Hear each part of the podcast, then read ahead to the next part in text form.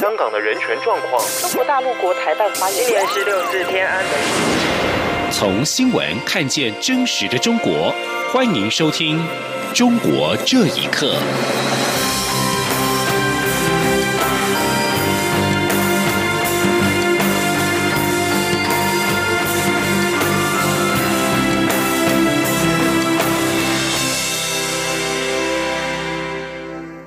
听众朋友们，晚安，欢迎收听《中国这一刻》，我是李自立。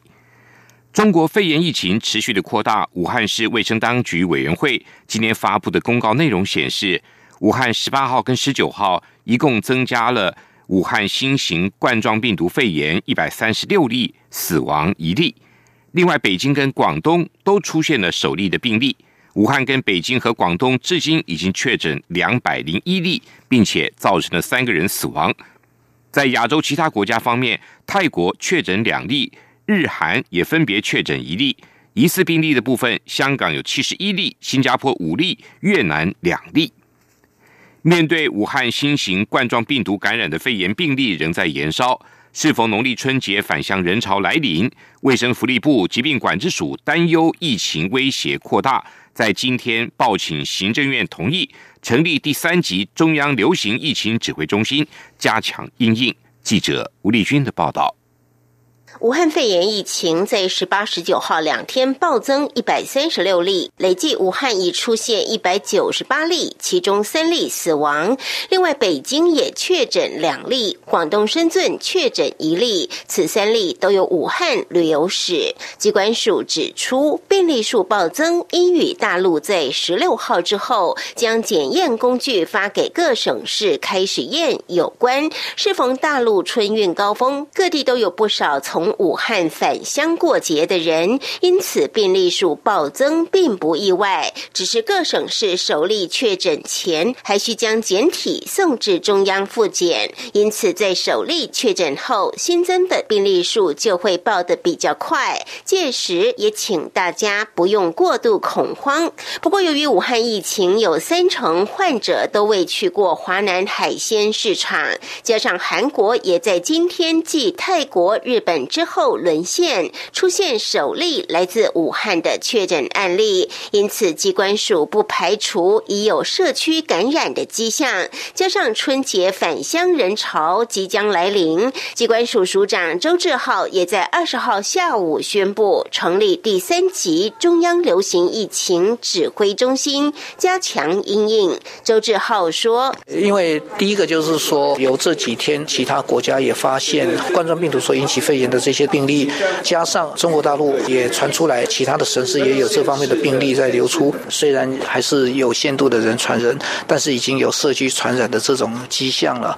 啊，另外一个就是因应我们春节的确有一些民众会返回台湾来。那在这种情形之下，都显示说有可能我们这些疾病的威胁会提升。那我们觉得应该要加强我们防治的效率跟力道。那所以说，我们建议行政院来成立第三级中央流行疫情指挥中心。行政院也在今天很快的就同意。目前三级指挥官是由周志浩担任，万一未来出现境外移入病例，就会升级到第二级，由卫福部长担任指挥官；进一步出现国内传染时，则会升级到第一级，由行政院长指派指挥官。指挥中心必要时可以征调、征用，甚至停止必要的医疗物资出口。不过，目前外科手术口罩存量还有四千。千多万个 N 九五也有一百九十万个，足以应应。中央广播电台记者吴丽君在台北采访报道。机关署今天晚间也扩大了武汉肺炎疑似个案的通报标准，从中国返台而且有肺炎就可以通报隔离。从中国香港、澳门入境的班机全面发放卫教单张。民众如果就医未告知旅游史或接触史，最高可罚款新台币十五万元。去年底，中国当局疑似以“十二、十三”专案为名，在多个省份进行搜捕行动，至今至少有二十多位公民跟人权律师被逮捕、被传唤或失联。台湾声援中国人权律师网络跟民进党立委尤美女等人今天举行记者会。呼吁中国立即停止滥捕、拘留人权律师和公民，也呼吁国际社会继续监察中国违反人权的行为。记者郑林的报道。二零一九年底，中国当局疑似针对国内公民及人权律师，在十二月初一次在厦门的私人聚会，在多个省份进行搜捕。聚会者讨论时政、中国未来，分享推动公民社会建设经验，却因此被指称为颠覆国家。山东省警方设立一二一三专案组，在圣诞节后，有超过二十名公民及人权律师被捕、被传唤或失联。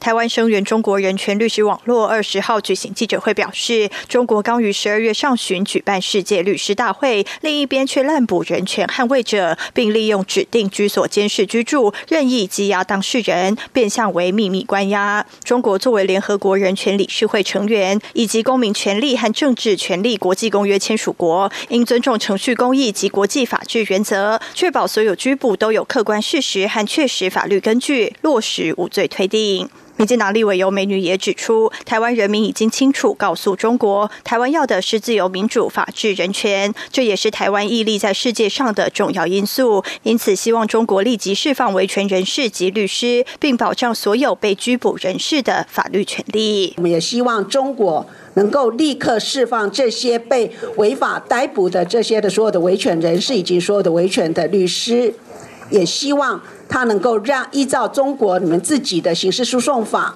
让这些的被害的家属，这些的家属都能够去探视，也能让他能够请律师，也请你们依法审判、依法公开、依法判决。人权团体要求中国停止滥捕及拘留人权律师与公民，立即释放所有被非法拘捕及拘留的维权人士，也需停止对被拘留人士家属的一切骚扰及打压。同时，希望国际社会继续监察中国违反人权的行为，并继续支持中国公民社会的言论自由。央广记者郑玲采访报道：中国打压新疆少数民族的人权再添一桩。伊犁州的少数民族穆斯林披露，当局近来要求他们喝酒、吸烟，以撇清从事所谓的极端宗教活动。当地政府为了响应中央号召，喝酒避祸，并证明自己中党爱国，要求穆斯林喝酒、吸烟。请听以下报道：伊斯兰教教育中禁止穆斯林吸烟跟喝酒。新疆伊犁有地方政府为了使少数民族放弃伊斯兰教信仰，迫使穆斯林抽烟喝酒。总部在哈萨克的人权机构阿塔朱尔特志愿者组织，今日从伊犁哈萨克族穆斯林方面得知，当局为了要穆斯林放弃伊斯兰教，从不喝酒的少数民族下手，包括殴打跟抓捕。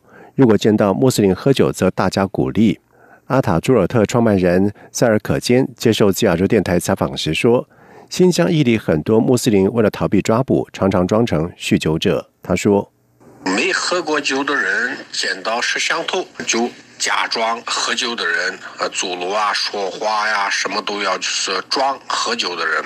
见到警察就是他们要是大声说话，假装喝酒的人，这导致全社会随处可见的一种怪现象。大家都觉得喝酒能保命，喝酒能保平安。由于政府鼓励喝酒，有人因为喝酒肇事，警方却网开一面。塞尔科坚说：“如此一来，交通大乱，因为酒后开车，交警不敢罚款。你若开罚，就显示自己有宗教极端思想。同时，当地的少数民族公务员也以喝酒证明自己清白。中国官方认为，新疆少数民族的宗教信仰是导致地区不稳定、勾结境外敌对势力的关键因素，因此打压伊斯兰教、基督教，甚至把伊朗的伊斯兰教什叶派引入到中国。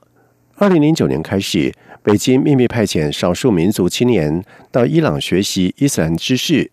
塞尔克坚说：“在伊朗学习的这些哈萨克、柯尔克孜族人，他们是中共当局很早之前都计划好的，因为所有的中亚民族，包括哈萨克人、柯尔克孜人、乌兹别克人、维吾尔族人、塔塔人，包括这个土耳其人，他们都是逊尼派。”全世界的穆斯林几乎是逊尼派，除了伊朗人，因为伊朗人是什叶派。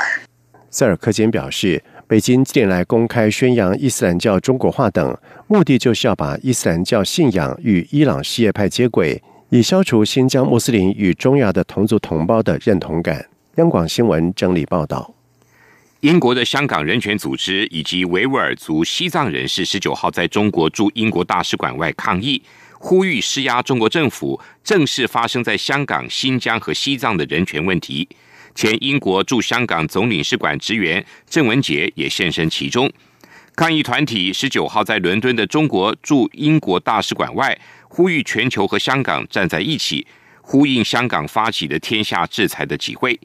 现场有维吾尔族跟西藏团体与会，共同呼吁中共释放政治犯，诉求全球关注。去年遭到中国行政拘留十五天，目前仍在伦敦的前英国驻香港总领事馆职员郑文杰也现身表达支持。郑文杰十九号上台致辞表示，过去无法想象曾经自傲于法治的香港，有一天会变得跟西藏、新疆一样，人权遭到剥夺。他表示。但唯有在困难中，才能看到人性光明的一面。香港人变得更为成熟、更加开放。民主派在香港区议会的选举取得了压倒性的胜利，让全世界看到暴政不能以恐惧统治人民。中国国家统计局十七号公布，二零一九年中国人口总数突破了十四亿，但出生率为百分之十点四八，创下中共建政七十年来的新低。新生婴儿的总数是一千四百六十五万，这个数字也是自一九六一年大跃进、大饥荒之后的新低点。劳动力人口数量的持续下滑，少子少女化、人口老龄化，恐怕已经成为中国迫在眉睫的危机。记者，请听以下报道。中国国家统计局十七号公布，二零一九年中国人口总数突破十四亿，但出生率为百分之十点四八，创历史新低。新生婴儿数总数是一千四百六十五万，也是自一九六一年后的新低。不过，奇特的是，中国官方宣称去年生育率是一点四七，到底如何解读这些数字？中国人口问题专家易富贤表示，中国官方资料灌水失真，早在一九九零年的人口统计就造假，就是硬称生育计划的政策不可动摇。他指出，二零一八年中国人口就已呈现负成长，但是官方这次使用出生率，而不是人口统计所惯用的生育率，也就是妇女一生生育子女的平均数。易富贤接受自由亚洲电台访问时指出，按中国官方宣称，去年的生育率是一点四七，这个数字根本不可信。说国家统计局把这个数据一再的这个虚夸，那么确实说人口普查的数据是这不是不准确的，他们修改时是错误的。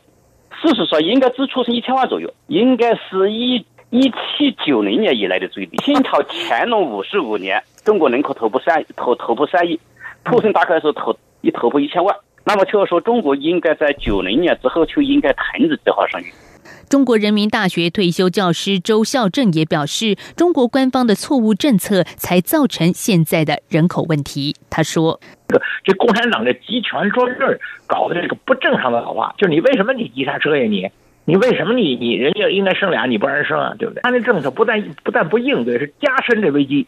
现在采取的这个新政策就是放开，你放开没有用。”第一，你这放开政策就晚了；第二，你放开了也你没用，人也不生，所以才造成出生率越来越低。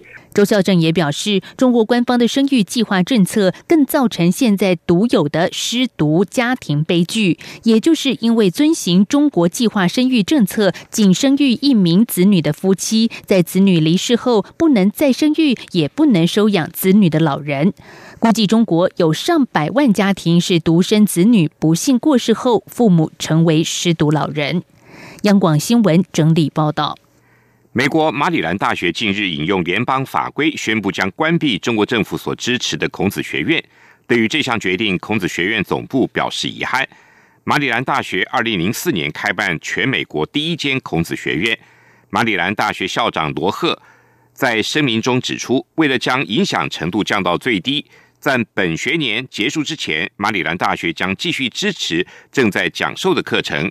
美国新闻网站报道，美国多所大学相继结束跟中国政府资助语言和文化计划的合作。马里兰大学是最新的一例。孔子学院因为被控侵犯美国校园的学术自由，甚至禁止在课堂中讨论政治敏感的议题，而受到越来越多的批评。以上，中国这一刻。谢谢您的收听，这里是中。